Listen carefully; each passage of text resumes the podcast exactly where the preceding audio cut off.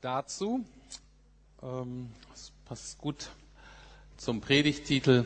Heute alles dreht sich um Jesus. Ich möchte heute eine neue Predigtreihe beginnen, die mich bis zum Sommer beschäftigen wird. Und zwar möchte ich weiterhin so Grundlagen legen. Äh, wir hatten uns letztes Jahr mit dem Gebet beschäftigt. Es war uns wichtig geworden, dass wir nochmal neu entdecken, was Gebet ist, dass wir lernen zu beten, dass wir mehr auch wirklich dann beten. Ähm, wir haben uns dann Anfang des Jahres mit dieser Predigtreihe beschäftigt, nochmal überlegt, was heißt es, Christ zu sein, Jesus nachzufolgen, als deutscher Bürger zum Beispiel in der Familie, auf dem Arbeitsplatz. Und im Rest des Jahres möchte ich mit dem Thema Bibel eigentlich verbringen, dann nochmal die Grundlage legen, äh, was glauben wir eigentlich und welche Rolle spielt da die Bibel. Und bis zum Sommer mache ich es eher inhaltlich. Äh, möchte euch so zeigen, worum es zentral eigentlich in der ganzen Bibel geht. Und dann ab Herbst gucken wir uns die Bibel an sich ein bisschen genauer an. Was ist das eigentlich für ein Buch? Kann man dem vertrauen? Wo hakt es da? Wie kann man das verstehen? Und so weiter. Aber dieses Jahr erstmal zentraler Inhalt. Und die Kernaussage ist, dass die Bibel ein Buch ist von einem Autor mit einer Kernbotschaft. Also die Bibel ist ein Buch von einem Autor mit einer Kernbotschaft. Das heißt, es ist ein Buch und nicht zwei Bücher oder 66 Bücher oder so. Wir sind sehr gewohnt, dass die Bibel so in ein altes Testament und Neue Testament einzuteilen. Und Lesen der Bibel ist eh schwierig, aber das Neue Testament, da geht es eigentlich um Jesus und es scheint uns so ein bisschen freundlicher und zugänglicher zu sein. Das Alte Testament ist irgendwie eben alt komisch und so weiter. Und ich möchte euch bis zum Sommer überzeugen, dass dem nicht so ist. Und ich habe euch dieses Bild mitgebracht. Ich hoffe, ihr könnt es sehen. Ähm, und zwar ähm, hat hier ein amerikanischer Künstler die Querverweise von dem Alten Testament ins Neue Testament grafisch dargestellt je nachdem, wie man es bewertet äh, und so auslegt, aber man kann gut sagen, dass circa 1600 direkte Zitate aus dem Alten Testament im Neuen Testament zu finden sind. Hinzu kommen noch andere Anklänge, Andeutungen an das Alte Testament. Und wenn man das mal ernst nimmt, dann sieht das eben so aus, also tausende Treffer so, sozusagen. Und wenn man sich damit beschäftigt, dann merkt man, dass es wirklich die Bibel ein Buch ist, die untrennbar, das untrennbar äh, zusammengehört. Es ist komplex, manchmal sieht man den Wald vor lauter Bäumen nicht, aber es ist eben ein Buch von einem Autor, nämlich letztlich Gott. Der bedient sich zwar unterschiedlicher Menschen, unterschiedlichen Kulturen, aber letztlich ist es ein Autor Gott oder man müsste noch genauer sagen, der Heilige Geist, der das alles bewirkt, überwacht, inspiriert hat. Nun kommen wir zur Kernbotschaft. Was ist denn die Kernbotschaft der Bibel? Und da wird es schwieriger. Ähm, da streiten sich natürlich die Theologen äh, und es ist auch nicht so ganz eindeutig. Manche sagen, gibt so die Bündnisse, also Gott hat zu unterschiedlichen Zeiten mit unterschiedlichen Menschengruppen ganz spezielle Beziehungen eingegangen. Da spricht man von Bündnissen. Ähm, anderes Thema, was mit Sicherheit auch total richtig ist, das Thema Reich Gottes, was sich von Anfang bis Ende durchzieht.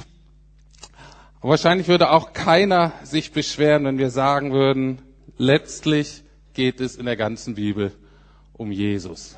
Jesus ist das Ziel aller Bündnisse. Jesus ist das Zentrum, Anfang und Ende des Reich, Reiches Gottes. Und deswegen kann man sagen, die Kernbotschaft der ganzen Bibel ist eben Jesus. Und deswegen heißt eben meine Predigtreihe Jesus im Alten Testament.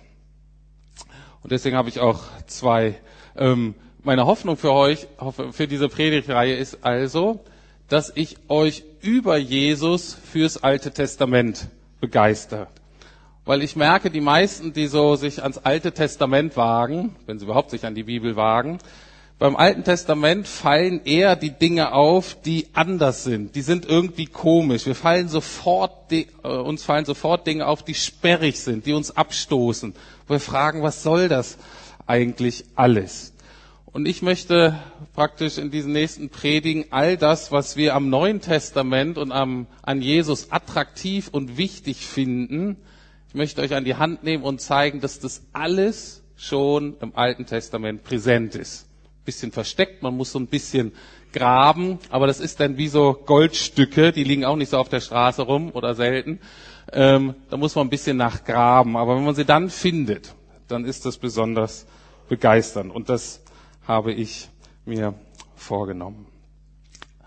Also, zwei Teile heute äh, der Predigt. Erstmal zu zeigen, dass es wirklich um Jesus geht und dass Jesus auch selber dachte, dass es um ihn geht bei diesem ganzen Buch der Bibel im Alten Testament. Und dadurch, dass wir ähm, heute Abend mal feiern, habe ich mir jetzt einen Aspekt einfach rausgenommen, um zu zeigen, das, was wir heute, was die Kirche seit Jahrtausenden feiert, das Abendmahl, dass das eben eigentlich keine Erfindung von Jesus ist, sondern dass es eigentlich eine Geschichte aus dem Alten Testament ist. Soweit für heute. Also, erster Punkt. Es geht um Jesus. Jesus hat viel Zeit damit verbracht, mit seinen Zeitgenossen, mit Juden. Ähm, und da war so das Alte Testament ähm, noch sehr zentral in der Kultur. Das heißt, selbstverständlich hat man immer drüber diskutiert. Und in einer dieser Diskussionen über das Alte Testament und wie man damit umgeht, sagt Jesus Folgendes.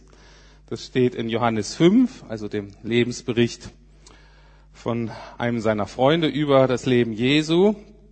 Johannes 5, Verse 39 bis 40. Und da sagt Jesus zu seinen äh, Mitmenschen, ihr erforscht die Schriften, mit den Schriften ist dann immer natürlich das Alte Testament gemeint, das Neue gab es da ja nicht. Ihr erforscht die Schriften, denn ihr meint, in ihnen ewiges Leben zu haben. Und, man kann noch sagen, aber sie sind es, die von mir zeugen. Und oder aber ihr wollt nicht zu mir kommen, damit ihr Leben habt. Also, Jesu Aussage ganz deutlich. Er sagt, super, dass ihr euch die ganze Zeit am Alten Testament lest. Das ist klasse, finde ich super. Aber ihr merkt nicht, da geht es letztlich um mich. Da geht es eigentlich nicht um alles andere. Was es geht letztlich um mich. Nur ihr habt es noch nicht gesehen. Und er sagt, ich finde es super, dass ihr nach Leben sucht äh, und dass ihr das auch haben wollt.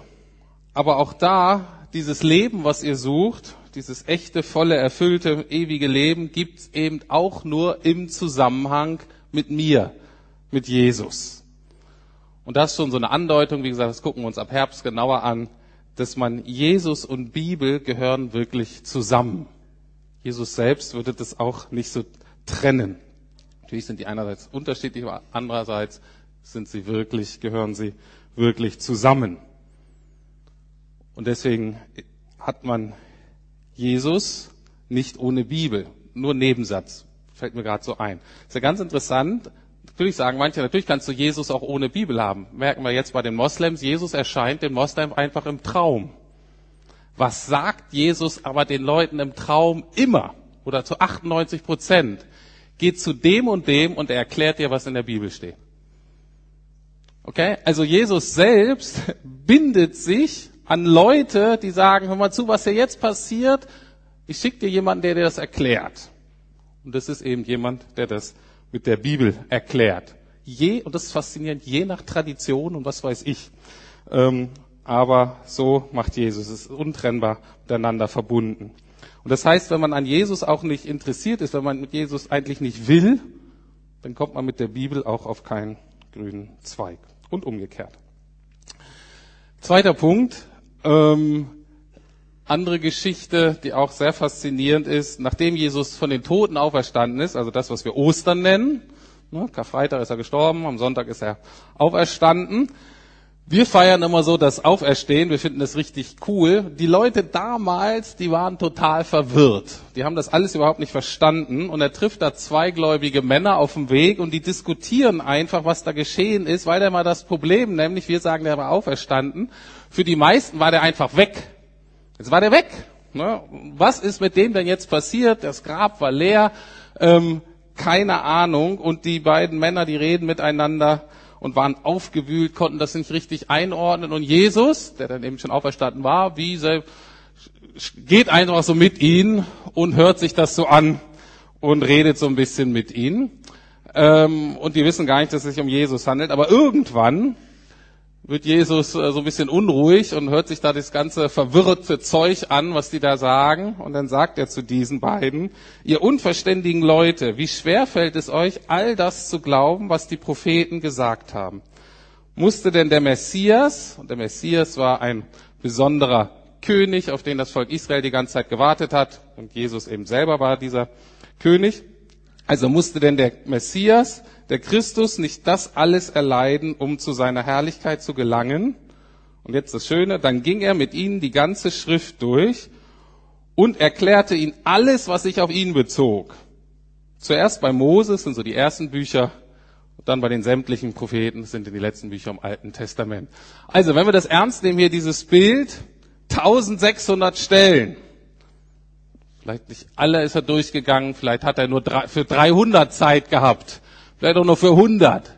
Ähm, aber absolut faszinierend, wie gerne wäre ich dabei gewesen. Er erzählt denen alles aus dem Alten Testament und die denken, da geht es um Opfer oder um Gesetze halten oder über irgendwelche Vorschriften und Jesus sagt ihm, hey, eigentlich geht's da die ganze Zeit um mich. Also, das wird uns beschäftigen. Und es ist immer gut, wenn Jesus von, der, von irgendwas fest überzeugt ist. Hab ich gelernt in meinem Leben, dann ist es gut, wenn ich mich da einklinke.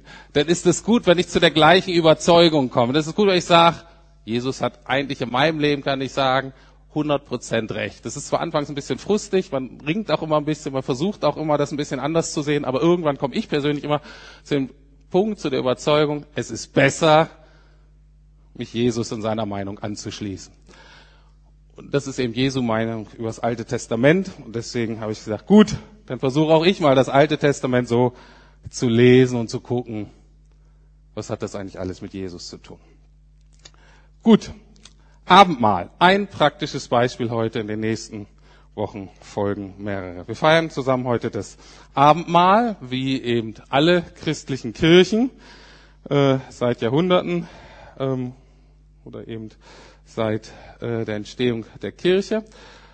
Und, ähm, und auch dieses Ding, was uns heute beschäftigt, was selbstverständlich alle Christen feiern, wo sie es unterschiedlich feiern, aber alle feiern das, hat seinen Ursprung eben im Alten Testament. Und das möchte ich kurz erklären. Der Bezug ist eigentlich das, was wir eine Passafeier oder eine Pessachfeier nennen, der Juden. Das heißt, ähm, Es geht da um eine Geschichte aus dem Alten Testament weit, weit zurück, wo das Volk Israel in Ägypten war. Und das hat Anfang dort sehr gut angefangen. Die sind da hingekommen von einem Pharao. Über Josef ich spare euch die Geschichte, könnt ihr nachlesen. Erste Mose. Ähm, und die sind da hingekommen. Alles war schick, alles war gut. Der König war für sie also der Pharao, ne, der ägyptische König, der hieß eben Pharao. Und äh, die hießen übrigens alle Pharao.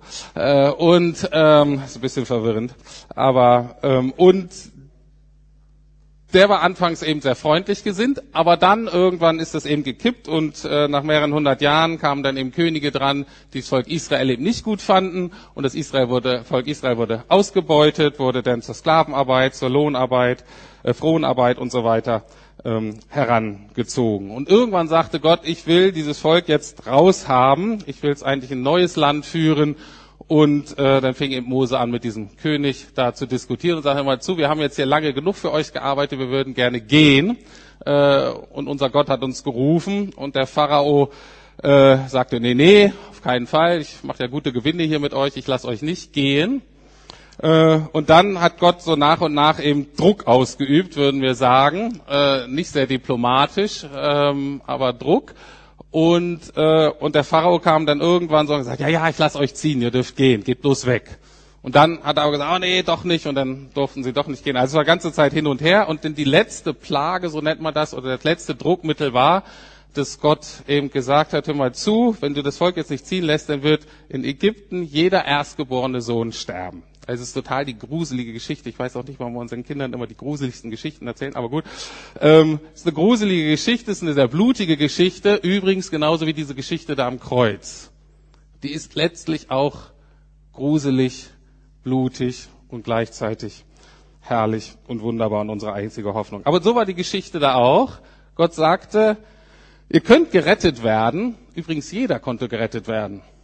Auch ein Ägypter, der Gott geglaubt hat. Gesagt hat, hör zu, wenn du ein Lamm schlachtest und das Blut an dein Haus streichst, dann weiß ich, hier wohnt jemand, der mir glaubt und vertraut. Und dann wird der Junge nicht sterben. So hatte jede Familie in Ägypten und besonders auch der Israeliten eben die Wahl zwischen, glaube ich das? Und ich muss eins von meinen Lämmern, Schafen sozusagen schlachten. Und dann sind wir geschützt. Oder glaube ich das nicht? Und dann muss unser Kind dran glauben. Das war so diese schreckliche Geschichte. Jetzt kann man relativ schnell, relativ einfach zeigen, dass es in dieser Geschichte natürlich einerseits um die Befreiung von einem Volk, damals aus einem anderen Volk und so weiter, äh, dass es darum geht. Aber letztlich geht es in dieser Geschichte auch wieder um Jesus. Und da kann man relativ schnell Querverweise zeigen, zum Beispiel der Apostel Paulus dann, der Gemeinden gegründet hat, äh, zum Beispiel in Griechenland, äh, und die mit Ägypten und so weiter eigentlich überhaupt nichts am Hut hatten. Der sagte aber dann zum Beispiel irgendwann, denn auch unser Passa Christus ist geschlachtet. Also es ist relativ deutlich, gibt viele Bibelstellen, die zeigen, das eigentliche Lamm, was uns wirklich endgültig retten kann, ist eigentlich Jesus. Und so kann man viele Bibelstellen finden. Dieses Lamm zum Beispiel hatte bestimmte Merkmale, die es erfüllen musste. Zum Beispiel, es musste äh, ohne Fehler sein. Und dann steht irgendwo im Testament, Neuen Testament eine Stelle, dass Jesus auch das Flecken ohne Fehler war. Und wir denken, na, wen interessiert denn das? Das ist in dem Sinne interessant, weil das die Voraussetzung für dieses Lamm war. Ne? Oder eine andere Voraussetzung war, es durfte ihm kein Knochen oder Bein gebrochen werden. Deswegen, das war, so ein Lamm musste man nehmen im Alten Testament. Dann wird Jesus gekreuzigt und einer der Leute sagt, das ist so gelaufen, aber Besondere ist, es ist ihm kein Knochen gebrochen worden, was oft passiert ist bei Kreuzigung und so weiter. Also man kann auch wieder einige von diesen Querverbindungen, bibelstellenmäßig kann man das relativ leicht zeigen. Und diese Querverbindung zu entdecken ist an sich schon sehr hilfreich und auch faszinierend, aber Jesus selber hat die Bibel so nicht gelesen oder nicht hauptsächlich. Und auch die Leute damals zu der Zeit haben nicht ähm, immer einzelne Bibelstellen genommen und geguckt, wo ist denn jetzt da eine Entsprechung im Neuen Testament, weil die Bibel eben keine Sammlung von Versen ist, sondern die Bibel ist eine Sammlung von Geschichten. Und wenn Jesus gewisse Dinge nennt, wie zum Beispiel Auszug aus Ägypten, äh, aus Ägypten oder Passa, dann geht es nicht nur um ein Ereignis, sondern da geht es um eine ganz große Geschichte, die eben da anfängt und die bis heute wirkt. Ich möchte euch das an einem Beispiel verdeutlichen, was wir sehr gut kennen. Zum Beispiel unsere Zeitrechnung hat immer ein kleines Kürzel danach stehen, N. -Punkt, klein und dann CHR. -Punkt. N. -Punkt, klein, CHR. Das übersieht man natürlich und es gibt mittlerweile viele in Deutschland, die eigentlich keine Ahnung mehr haben, was dieses Kürzel bedeutet. Nach Christus heißt es ja. Und vielen ist es auch völlig egal, weil für die nur wichtig ist, dass sie eine schöne Uhr haben, dass sie pünktlich zur Arbeit kommen. Ne? Das Nachsatz da, woher diese Zeitrechnung kommt und ob das nach sich nach Jesus richtet oder nach Christus richtet oder nach dem römischen Kaiser oder sonst irgendwie, interessiert die eigentlich nicht. Dann gibt's aber vielleicht Leute, und das wären jetzt wir vielleicht in unserem Beispiel, sagen, ah, das ist ja interessant. Und wir gehen mal in Wikipedia und schauen, na, was heißt denn das eigentlich, N.CHR.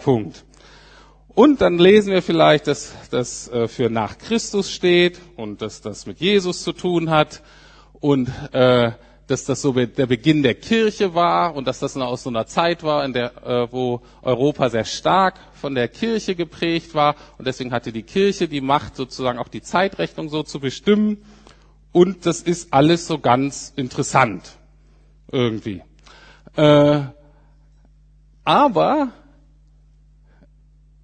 für diejenigen, die Geschichte wirklich kennen, steht N.CHR. viel, viel mehr. Wir wissen, das ist das alles entscheidende Ereignis in der Menschheitsgeschichte. Wir wissen, dass dieses Kürzel für eine wunderbare, riesengroße Geschichte Gottes steht, die damals begann und die auch heute, obwohl die meisten Menschen das vielleicht nicht wissen, die auch heute der entscheidende Faktor für uns Menschen sind und auch bis heute für unser Leben die ganz entscheidende Person ist. Und dass es da um Zeitrechnung geht, ist relativ nebensächlich. Und so ist es auch, wenn, wenn, wenn im Neuen Testament manchmal so Dinge aus dem Alten Testament genannt werden. Wir hören dann immer nur so Bibelstellen und einzelne Ereignisse. Eigentlich steht dahinter immer eine ganz, ganz große Geschichte. Und es ist gut, diese Geschichte so im Ganzen auch dann wahrzunehmen und zu kennen. Was heißt das jetzt fürs Abendmahl? Wir denken ja oft beim Abendmahl, und das ist auch richtig, dass es da um die Vergebung der Sünden geht. Das heißt, ich merke, ich habe irgendwas falsch gemacht, vielleicht mein Gewissen belastet, ich weiß, ich habe da was gesagt oder getan, was vielleicht andere verletzt hat oder was auf ein Gebot gebrochen hat. Wir wissen, das ist falsch und wir wissen, dass wenn wir das vor Gott bekennen, dann wird uns vergeben. Wunderbar, schön, das ist auch alles richtig und das ist in sich auch total ähm, schön. Ähm, aber letztlich steht noch mehr dahinter. Ich sage nicht, dass es unwichtig ist, total wichtig, aber eigentlich steht hinter dieser ganzen Geschichte noch viel mehr. Im Abendmahl geht es nicht nur darum, ermutigende Verse ähm, zur Vergebung zu finden, sondern eine ganze Geschichte über unsere Not und Hilflosigkeit und Abhängigkeit von uns Menschen insgesamt und jedem Einzelnen. Und eine ganze Geschichte von Befreiung, von Erlösung, von Erneuerung, von Veränderung, von Hoffnung und von Zukunft. Und dann merken wir, die Geschichte, in, die wir uns, in der wir uns befinden, ist so viel größer als nur das, dass meine Sünden vergeben sind. Das ist zwar ein zentraler Schritt, weil sonst werde ich nicht Teil dieser Geschichte, aber eigentlich wirbt Gott hier für unser Interesse für was viel, viel Größeres, nämlich das Abendmahl lädt uns ein, uns in diese wunderbare Geschichte, wir nennen das auch Heilsgeschichte, mit einzuklinken, unseren Platz dort einzunehmen, ganz bewusst. Und zwar in die ganze Geschichte, nicht nur in diesem Teil. Lese euch mal was vor aus Teil dieser Geschichte, wie es eben im Alten Testament angefangen hat. Hier kommt die Begründung, weshalb Gott sich entschieden hat, sein Volk aus Ägypten zu führen. Er schreibt da, oder er sagt da zu Mose, ich habe das Elend meines Volkes in Ägypten gesehen und ihr Schreien über ihre Antreiber habe ich gehört. Ich kenne seine Schmerzen. So bin ich herabgestiegen, um es aus der Hand Ägyptens zu erretten und aus jenem Land hinaufzuführen in ein schönes und weites Land, in ein Land, wo Milch und Honig fließen. Sieh, das Schreien der Israeliten ist zu mir gedrungen, und ich habe auch gesehen, wie die Ägypter sie quälen. Und nun geh, ich sende dich zum Pharao, führe mein Volk, die Israeliten, heraus aus Ägypten. Und das ist der Beginn dieser Geschichte. Und deswegen ist die Frage beim Abendmahl nicht nur, uh, was habe ich jetzt letzte Woche falsch gemacht oder heute oder so, sondern die Frage ist immer, was ist eigentlich mein Ägypten? Was ist mein Ägypten? Ägypten steht eben für ein Leben oder für Lebensbereiche, in denen noch nicht Gott bestimmt, sondern in dem andere Machthaber, andere Götter, andere Könige regieren. Vielleicht zum Beispiel du selbst. Lebensbereiche, in denen noch nicht Jesus regieren kann sondern dein Stolz oder deine Angst oder deine Bequemlichkeit und du merkst, wenn sich das nicht ändert, dann geht dieser Bereich einfach den Bach runter. Oder vielleicht ein Bereich, wo du merkst, da regiert nicht Jesus, da regiert zum Beispiel mein Partner oder meine Kinder. Das ist so einerseits vielleicht irgendwie ganz nett, aber andererseits auch nicht richtig. Oder aber du merkst, es gibt Lebensbereiche, da regieren eigentlich noch meine Eltern. Das ist das, was wir zum Beispiel Prägungen nennen oder dysfunktionale Verhaltensweisen oder wie auch immer man das beschreiben möchte.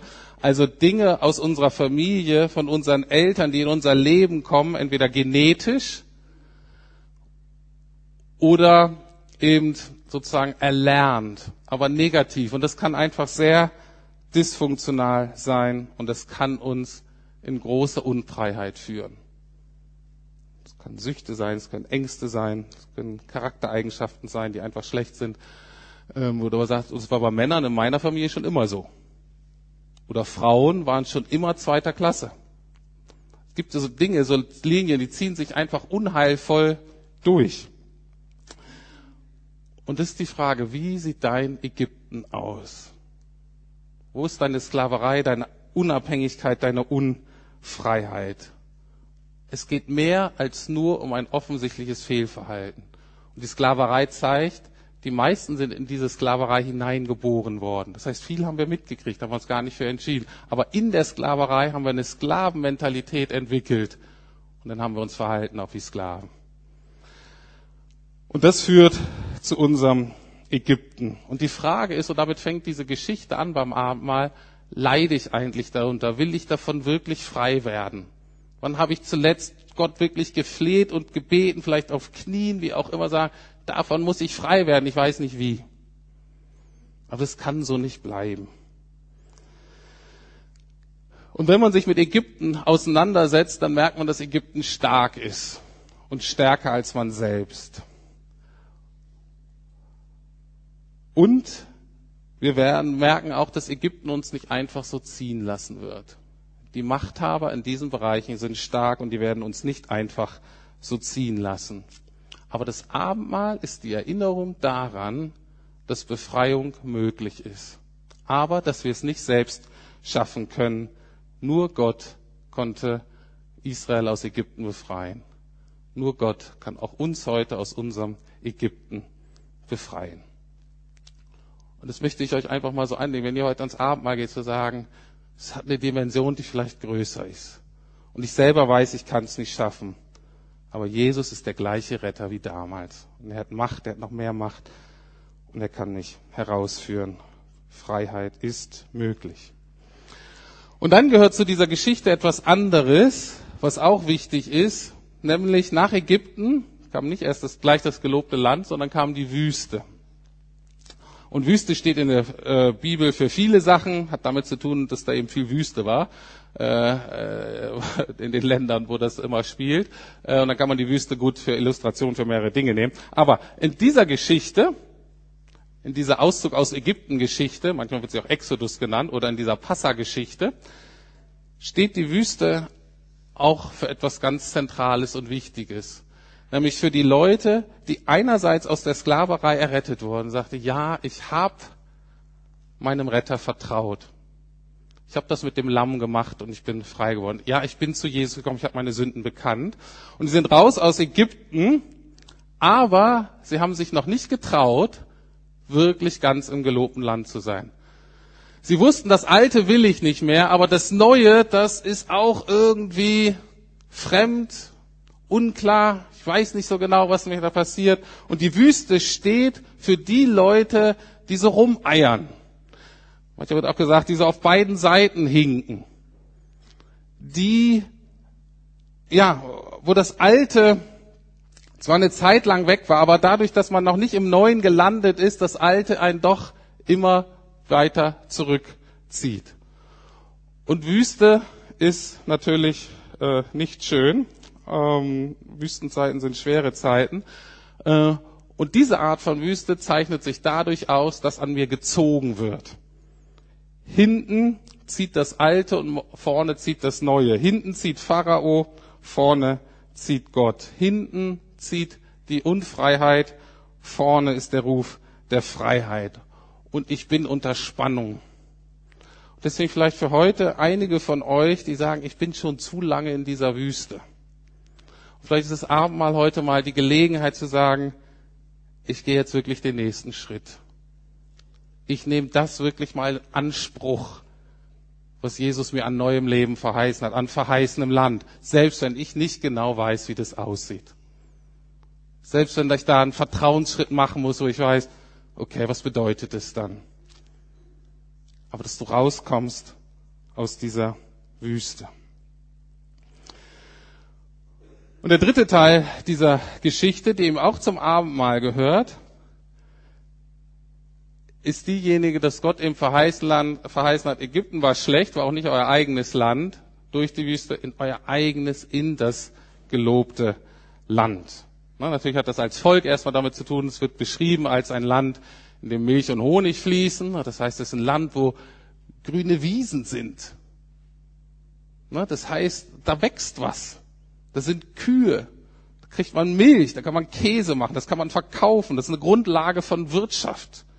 Das ist eine Grundlage von Gesundheit. Das bedeutet, die Sterblingssäuglichkeit geht runter.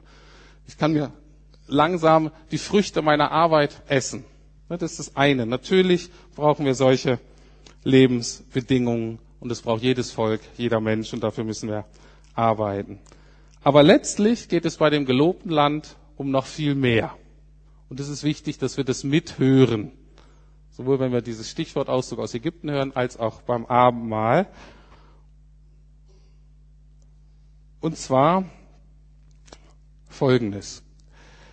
Es geht letztlich darum, dass wir beim richtigen Vaterland landen. Ich möchte ein, Vers, äh, ein paar Verse vorlesen aus Hebräer 11. Hebräer ist ein Brief, ein Kapitel im Neuen Testament, was so relativ schwierige Aspekte eben gerade aus dem Alten Testament versucht zu erklären. Es gab auch im Neuen Testament eben Juden, die Christen wurden und die haben das alles ganz gut verstanden. Und dann gab es eben so Leute wie uns, äh, die mit dem Judentum nicht viel am Hut hatten und deswegen vieles nicht verstanden hat. Und der Hebräerbrief versucht einiges davon zu erklären. Und hier wird von Menschen geredet, die auch im Alten Testament Jesus geglaubt haben, beziehungsweise Gott geglaubt haben, ihr Vertrauen auf Gott gesetzt haben, ihm nachgefolgt sind, ihm gehorcht haben. Und von diesen Menschen wird Folgendes berichtet. Die haben Gott total erlebt. Das sind die Leute, von denen wir denken, wow, solche Wunder würde ich auch gern mal erleben. Und das wird über diese Menschen gesagt. All diese Menschen glaubten bis zu ihrem Tod, ohne erhalten zu haben, was Gott ihnen versprochen hatte. Doch sie sahen das, was ihnen zugesagt war, von weitem und freuten sich darauf, denn sie hatten erkannt und bezeugt, dass sie hier auf der Erde nur Gäste und Fremde waren. Denn die, die solches sagen, zeigen deutlich, dass sie ein Vaterland suchen. Hätten sie das Land gemeint, aus dem sie kamen, dann hätten sie einen Weg gefunden, dorthin zurückzukehren. Aber sie suchten nach einem besseren Ort, einer Heimat im Himmel. Deshalb schämt Gott sich nicht, ihr Gott genannt zu werden. Denn er hat ihnen eine Stadt im Himmel gebaut. Das heißt, bei dieser ganzen Geschichte, Auszug aus Ägypten, Wüste und gelobte Land oder auch Abendmahl, Jesus stirbt für meine Sünden, ich bekenne meine Sünden, ich werde frei, geht es einerseits um ein erneuertes Leben hier auf der Erde, wo Gott uns hineinführen möchte, ein Leben der Freiheit, der Fülle, und gleichzeitig geht es noch um viel mehr. Es geht darum, dass Gott sagt, eigentlich sind wir auf der Suche, auf dem Weg ins Vaterland, und das ist natürlich Land des Vaters. Und auch da, worum geht es letztlich? Wen brauchen wir da? Jesus. Jesus macht sehr deutlich, ähm, er sagt von sich selber, ich bin der Weg, die Wahrheit und das Leben. Niemand kommt zum Vater, denn durch mich. Und dazu möchte ich euch heute wirklich einladen, letztlich auch im Abendmahl, letztlich zu Jesus zu kommen, letztlich zu wissen, ich komme zum Vater und interessanterweise im Abendmahl letztlich meine Hoffnung drauf zu setzen auf ein neues Leben, auf ein nächstes Leben. Zum Beispiel beim Abendmahl ist ja so, dass Paulus das sagt, das sind ja so die Worte, die man sagt, die sage ich ja gleich auch. Und einmal äh, sagt Paulus, wir sollen das tun, damit den Tod verkünden von Jesus, bis er wiederkommt. Steht da. Und die meisten von uns sagen, na was soll das denn? Wenn das nur um Vergebung der Sünden geht, dann brauchen wir ja nicht, dass Jesus wiederkommt. Für uns ist das so ein Nebensatz, ist ja nett und so, aber hat eigentlich mit dem Abendmahl nichts zu tun, hat mit der Vergebung der Sünden nichts zu tun. Das kommt aber, weil wir nicht in dieser Geschichte denken. Für Paulus selbstverständlich ist, die Geschichte der Erlösung, der Befreiung, der Hoffnung wird dann erst ganz abgeschlossen sein, wenn Jesus wiederkommt. Und im Hebräer wird ja von dieser Stadt berichtet, im Himmel, die jetzt für uns vorbereitet wird, die dann runterkommt, eben eine Stadt der Gerechtigkeit, des Friedens, das wahre gelobte Land, das Vaterland.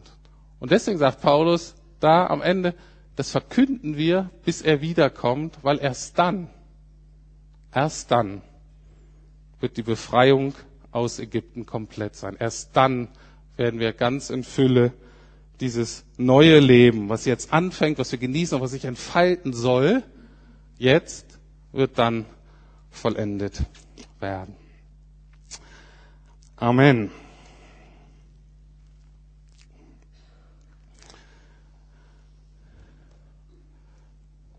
So, ich gebe euch jetzt noch so 30 Sekunden Zeit, das noch so ein bisschen zu sortieren, was ihr so gehört habt. Und ihr könnt heute nehmen, mal gucken, was ist mein Ägypten,